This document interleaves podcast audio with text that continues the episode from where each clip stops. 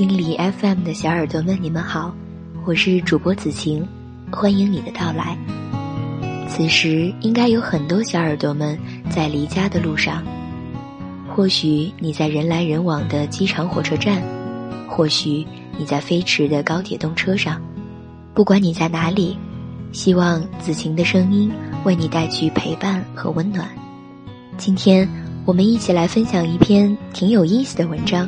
文章的名字叫做《你说的都对，可他就是不改，怎么办呢？》这篇文章来自于公众号“从非从”，第一个“从”是从零的“从”，第二个“从”是从容的“从”，作者同名。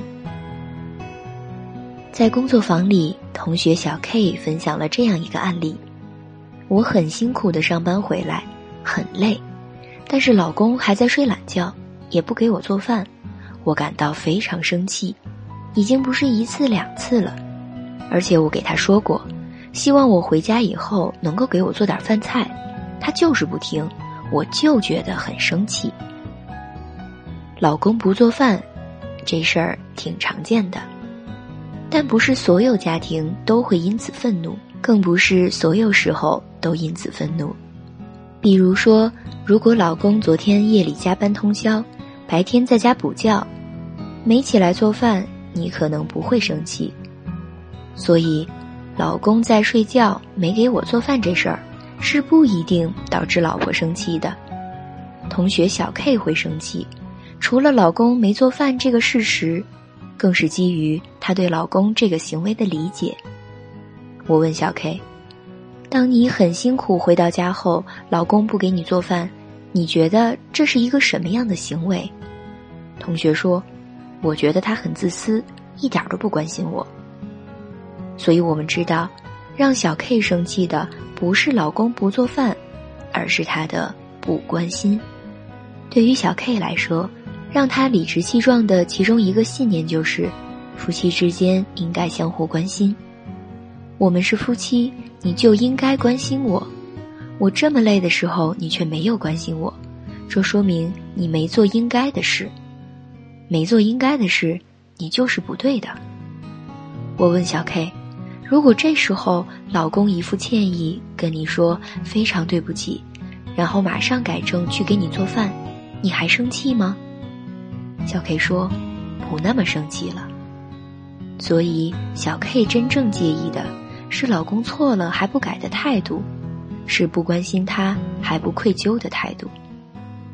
那么，这里的问题就是，夫妻之间应该相互关心，这是一个绝对真理吗？那一刻，小 K 坚定地认为这是个真理。然而，老公不一定是同意的。很显然，如果老公同意了，他就去这么做了。那么，夫妻之间应该相互关心吗？我百分百同意小 K 的看法，夫妻之间就是应该相互关心。可是我同意有用吗？即使全世界都同意你，都认为这是对的，这是真理，就应该这样。只要他不认为这是对的，他就不去做了。那你能怎么办呢？即使他平时是同意的。但当他睡懒觉的那一刻，他不这么觉得，他就完全可以不去做。人所坚持的真理，就是有时候会执行，有时候不想做了。你能怎么办呢？他的行为不是受你的真理支配的，也不是受世界的真理支配的，他的行为只受他自己的真理支配。你说不可以，有用吗？所以，我对小 K 的第一个干预就是：是啊，我也同意你，他应该关心你，甚至可以跟你一起骂他。可是，老公那一刻就是不同意你认为的夫妻之间应该相互关心，你能怎么办呢？你通过生气想改变他，可是你失败了；你期待他自动改变，你也失败了。那怎么办呢？你还能怎么办呢？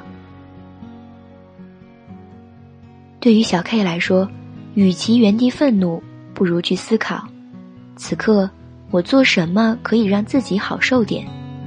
这个就是爱自己。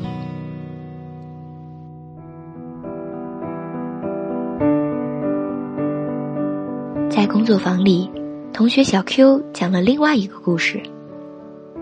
我和老公结婚时，公婆任何礼节都没有，没有见面礼，没有出一分钱，更没提首饰、改口费、彩礼之类的，算是裸婚。我原本以为公婆穷点没关系，但没有想到我们结婚后，公婆就开始索取，家里穿的、吃的、用的，全都要我们给他买，他自己的钱一毛不拔。很多时候还一副高高在上的样子，理直气壮的索取，我真的很生气。我问小 Q：“ 如果你家里非常富裕，你不差这点东西，你愿意给他们吗？还生气吗？”他说：“不会。”我又问：“如果公婆不这么理所当然、感恩戴德、十分愧疚，实在揭不开锅了，来找你们求助？”你在经济这么一般的时候，还会帮助他们吗？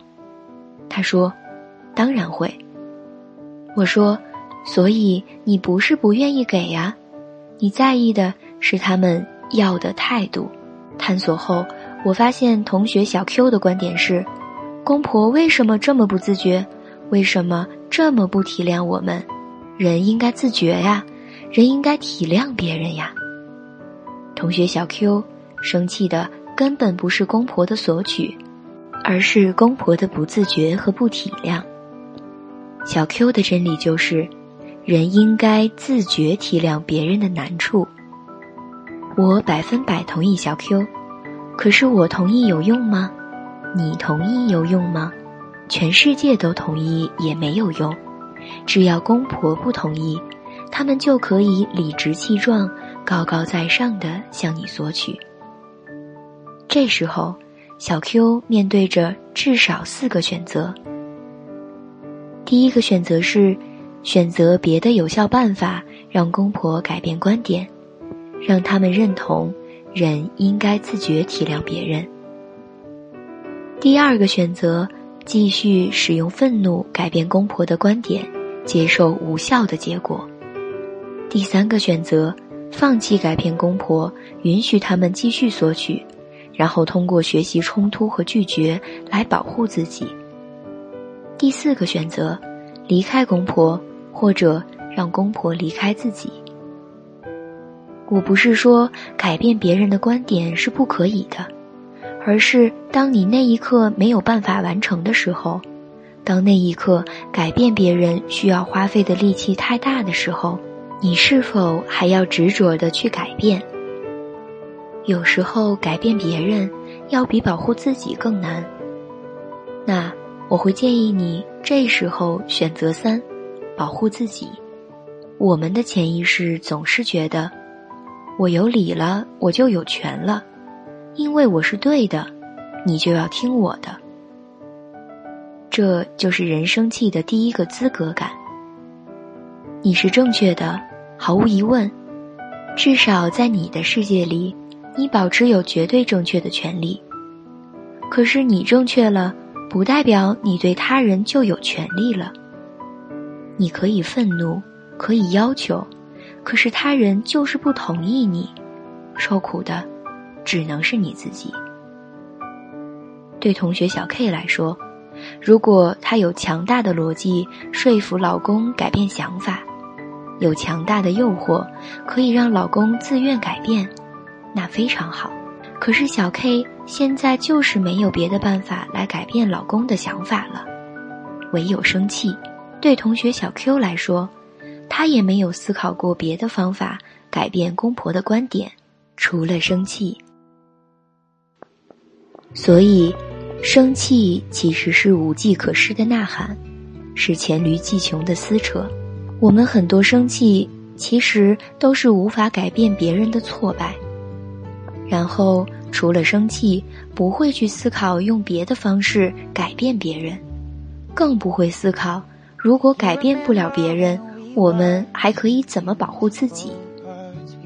生气是你在幻想着你还能改变他。生气是一种对他人的理想化。当你愿意睁开眼看到改变他的难度远大于保护自己的时候，你的注意力才真正回到自己身上来，你才真正开始自我关怀，你才会问自己：此刻如果他人不可改变，我还可以为自己做什么？这个过程是哀伤的，令人难过的，是绝望的，是不甘心的。生气就是不甘心啊，可是你甘心也得甘心，不甘心也得甘心。绝望就是一种成长，专业术语叫走出偏执分裂位。你要知道，你此刻的好坏，比他对错更重要。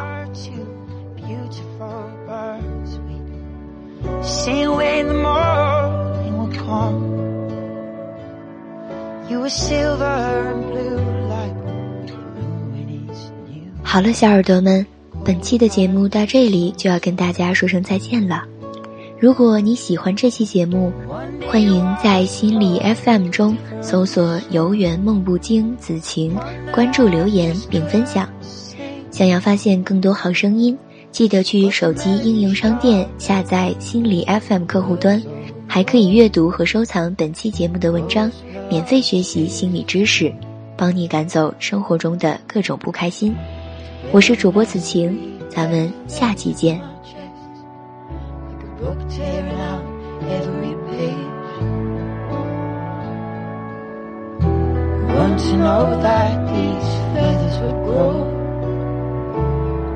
into a beautiful cage.